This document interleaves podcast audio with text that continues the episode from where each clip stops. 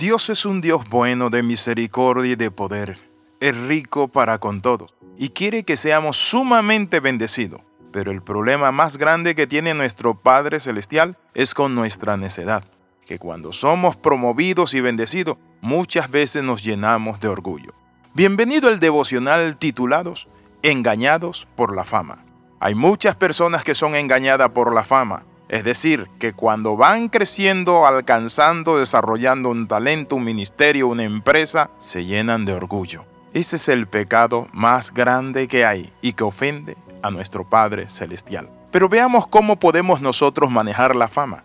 En Lucas capítulo 5 versículo del 15 al 17 dice así, pero su fama se extendía más y más, y se reunía mucha gente para oírle, para que les sanase de sus enfermedades, mas él se apartaba a lugares desiertos y oraba.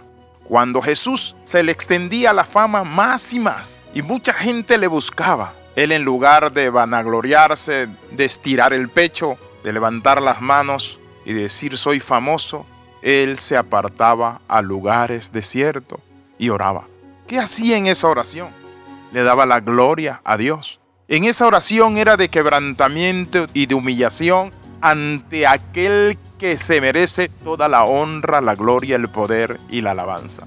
Dios ha bendecido a algunos luego de que no tenían bienes materiales. Les ha provisto de casas, carros, profesión, títulos, cuenta bancaria y buena ropa. Pero luego de recibir esas bendiciones empezamos a cambiar. Ya no somos los mismos de antes. Ya no hablamos como antes. Ahora somos orgullosos, altivos, tratamos de menos a aquellos que no han alcanzado estos logros que hemos nosotros visto en nuestras vidas. Logro que, por cierto, por misericordia Dios nos los ha dado. No es que nosotros seamos mejores que nadie, sino que a Él le ha placido bendecirnos, prosperarnos y llevarnos a estar en victoria. Hay muchos que consideran ignorantes aquellos que no piensan como ellos o no logran o han alcanzado lo que ellos han alcanzado. Y miran como chusma a los demás. Se cumple en ellos lo que enseña la palabra de Dios. Antes del quebrantamiento es la soberbia y antes de la caída la altivez de espíritu. Proverbios 16, 18. Es allí donde nosotros debemos buscar de corazón contrito y humillado a nuestro Dios. El buscarlo nos brinda dirección divina, inspiración y unción. El que guía un carro no suelta el timón, porque el carro busca salirse de la carretera y por lo tanto necesita un chofer que lo dirija a su destino. En cierta ocasión quiero compartirle esto. Vi a un joven que Dios comenzó a prosperar y a bendecir. Luego este hombre comenzó a vanagloriarse y a hacer y deshacer. Ya no llegaba a la iglesia, andaba soberbio. Y saben, de la noche a la mañana sus empresas se vinieron abajo, a pique y después nos tocó verlo andar recogiendo latas y botellas en las calles. Las corrientes de los aires quieren desviar nuestro vuelo.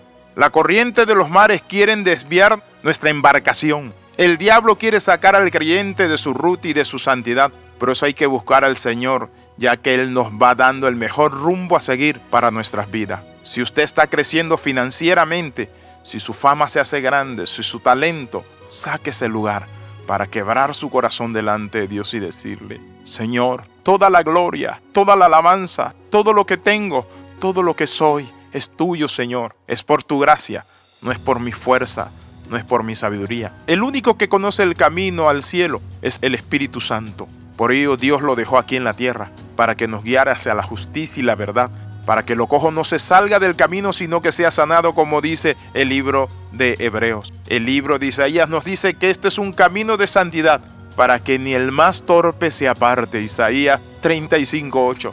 No es camino de mucho saber, sino de mucho obedecer y ser humilde y reconocer que la gloria es del Cordero de Dios, de Jesús, el que llevó la cruz, el que nació, el redentor del mundo, ante el cual los 24 ancianos y seres vivientes arrojan sus coronas delante de Él. A Él sea el honor, la alabanza, el imperio, la santidad.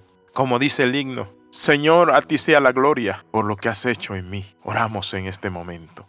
Padre, en el nombre de Jesús pedimos esa humildad de corazón para seguirte y servirte y que la fama no nos ofusque ni nos quite, oh Dios Padre, la visión de que toda la gloria, la alabanza es tuya Ayúdanos a ser generosos, ayudar a otros, ayúdanos a ser humilde, para seguir creciendo. Por Jesucristo tu Hijo lo pedimos. Amén y amén. Escriba al más 502 42 45 60 89. Le saluda el capellán internacional Alexis Ramos. Recuerde las 13, comenta, comparte y crece. Y apóyenos con sus donaciones. Nos vemos en el próximo devocional.